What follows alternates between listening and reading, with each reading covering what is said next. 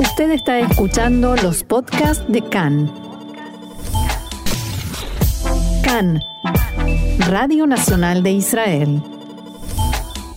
Continuamos aquí en CAN en español. Ahora, momento de hablar con nuestra licenciada Sabrina Falikov, nuestra licenciada en psicología, un tema que ahora con el cierre, con el nuevo cierre, me parece que nos atañe a todos, ¿verdad? Hola Sabrina, ¿cómo estás? Hola, ¿qué tal?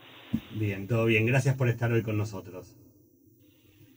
Sí, la verdad que, que mm, la sensación es que damos dos pasos adelante y, retrocedemos, ¿no? Eh, habíamos, eh, venimos de muchos cierres, cierres completos, semicierres, y, y bueno, ahora nuevamente pasamos un cierre total en paralelo a la, a la vacunación, sí, a la vacuna, no hay que olvidarse, ¿no? Exacto. Eh, sí, la verdad que sí. ¿Cómo podemos hacer lo que, un tema que nos interesa a todos, ¿no? ¿Cómo podemos hacer una vez más, como vos decís, una vez más, todos en cierre, todos en casa, cómo trabajar para organizar la casa, para organizarnos con los chicos, para organizar las tareas de todos?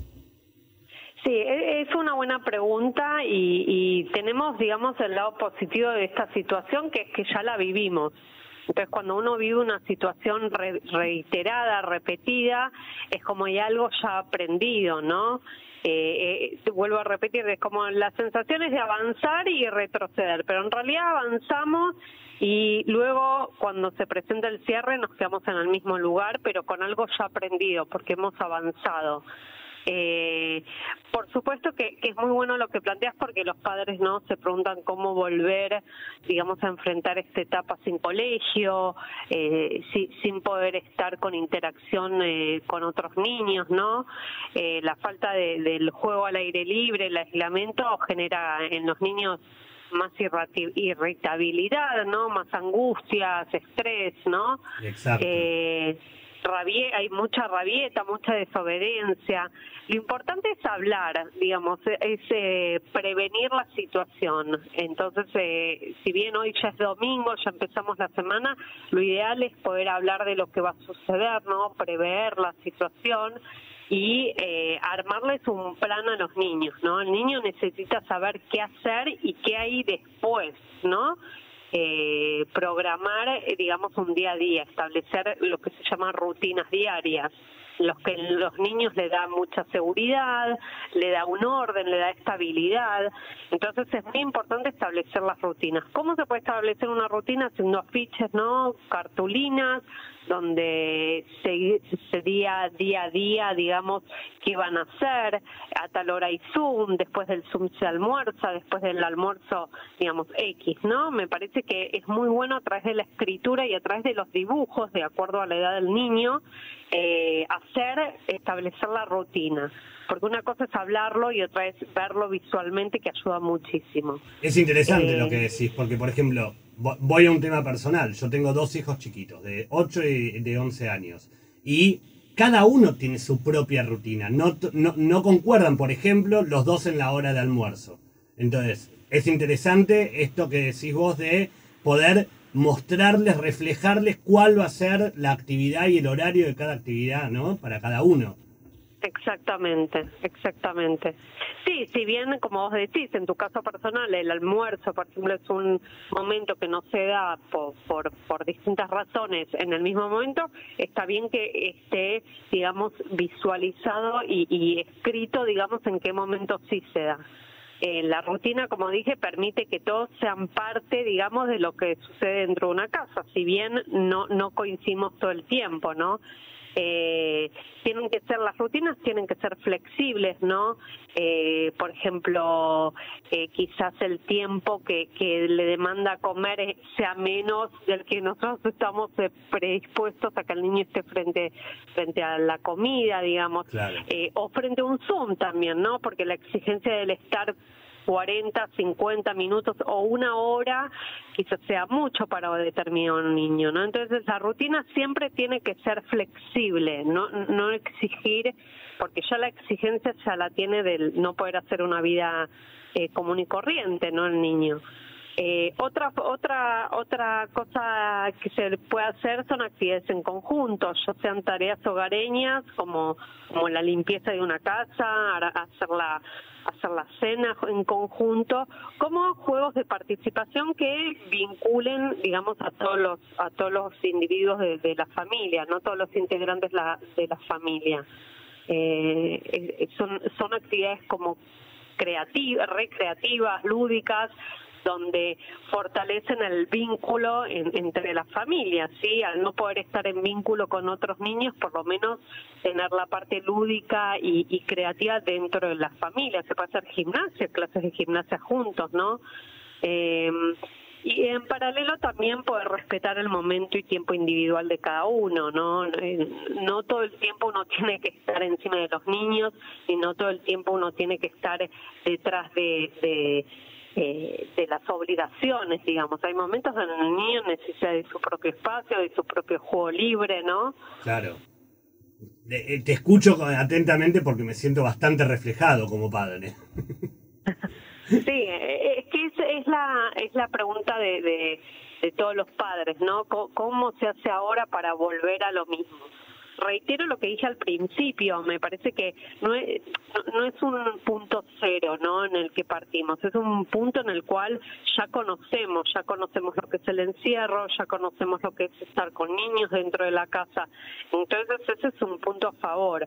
Ahora, hay que hay que hacer digamos, cosas que hagan de este encierro eh, el, menor padecimiento posible, ¿no? No, pero es eh, interesante lo que decís, perdón que te interrumpa, pero es interesante lo que decís porque eh, si bien no es un minuto cero, si bien no, es la primera vez que tenemos que estar encerrados, sí pasa que el chico de repente vuelve a tener como esa inseguridad y como ese miedo y como ese temor a si va a poder cumplir con las obligaciones que tiene en el colegio, si va a poder eh, afrontar las cosas que nosotros como padres les pidamos adentro de la casa, esto que vos decías de ayudar en las tareas hogareñas, por ejemplo. Entonces, si bien no es un momento cero, todo el tiempo los chicos están manifestando esa, esa necesidad de sentirse seguros.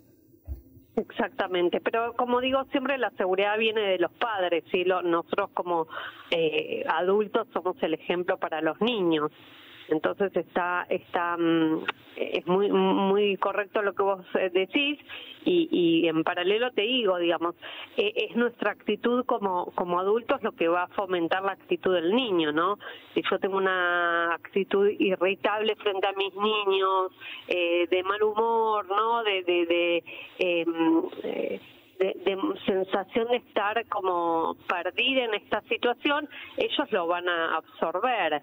Digamos, si yo estoy en una actitud de seguridad, de brindarles apoyo, ¿no? De brindar comunicación, de estar ahí presente, es otra la actitud que toma el niño. Sí, darle la tranquilidad. Exacto. Por eso es muy importante eh, comunicar lo que sucede, ¿no? Es lo que te decía al principio, tener una charla clara y respetuosa con los otros, no escuchar al otro. Eh, poder dar lugar a la emoción. Siempre como psicóloga clínica siempre digo esto, hay que dar lugar a la emoción, ¿no? Eh, qué te está pasando, eh, te gusta o no lo que estamos haciendo, eh, qué te pasa con el encierro, digamos, dar lugar a eso. Por supuesto que tiene que ver con la edad. Eh, hay niños que se expresan hablando, hay otros niños que se van a expresar a través del dibujo, pero hay que darle lugar a eso. ¿Y qué hacemos, por ejemplo, con la necesidad de salir? Porque digo, si bien es, es cierto todo lo que vos contás, eh, también los chicos siguen teniendo como esa necesidad de por lo menos salir a dar una vuelta a la manzana. Y, hay chicos que hasta se sienten temerosos de, eh, bueno, no, no podemos salir a dar una vuelta a la manzana porque está prohibido, pero a su vez no estoy haciendo nada malo si salgo a respirar un poco de aire, aunque sean 10 minutos, y vuelvo a encerrarme. Bueno, ahí vuelvo a lo mismo, a la explicación de que sí, que no. Esa es otra, esa, otra cosa que se puede hacer lúdicamente, ¿no? A través de una cartulina o juegos, digamos, el que sí, que no. Como yo digo mucho a los padres, eh, las reglas del hogar, sin corona o con coronavirus, digamos, el, el sí no del corona, digamos. Eh, que sí se puede hacer y que no, porque salir se puede, ¿no? Tenemos una restricción de, espacio, pero se puede. Entonces, poder eh, transmitir a los niños a través de un juego, a través de visualizaciones o a través de, digamos, algo visual o a través de, de la palabra o la escritura, que sí se puede.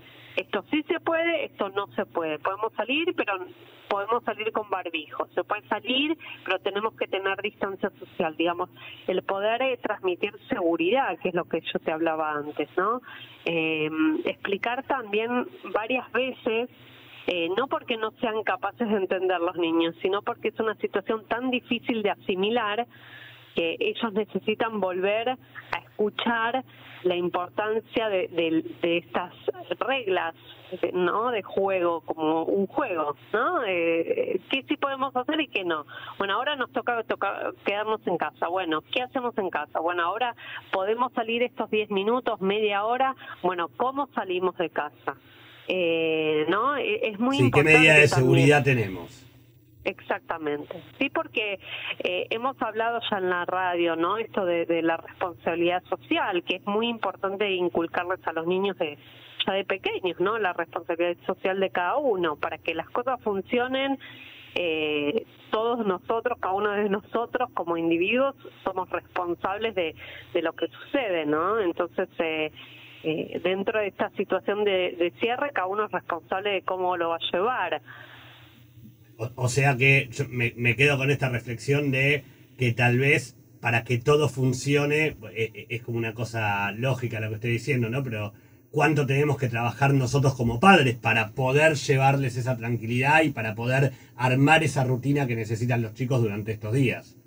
Exacto. Como siempre digo, todo, todo comienza desde casa, ¿no? El hogar es el, el punto de partida. Entonces es muy importante transmitir seguridad, contención, tranquilidad, la responsabilidad social de lo que sí no podemos hacer, ¿no? Eh, sí, todo comienza desde casa. Y tenemos que trabajar en nuestra tranquilidad primero. Tal cual.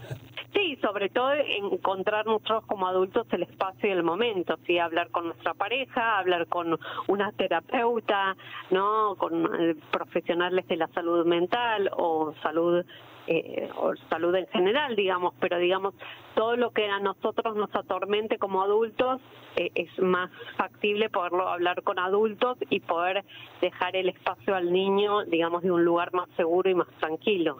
Sí, totalmente. Sabrina, como siempre, es eh, no solamente un placer, sino muy interesante poder charlar contigo de estos temas que tal vez uno no, no siempre le da la importancia necesaria, pero que a la vista de las cosas que nos tocan vivir, realmente son súper relevantes. Exactamente, y sobre todo para los niños, que a veces los subestimamos y hay que, hay que tomarlos más en cuenta. Totalmente, nos quedamos entonces con esa reflexión. Sabrina, te agradecemos como siempre estos minutos que tenés para nosotros y seguro estaremos en contacto la semana que viene con, con más temas. Seguramente así sea. Buena semana. Muchas gracias igualmente. Nosotros, gracias. Nosotros continuamos aquí en CAN en español.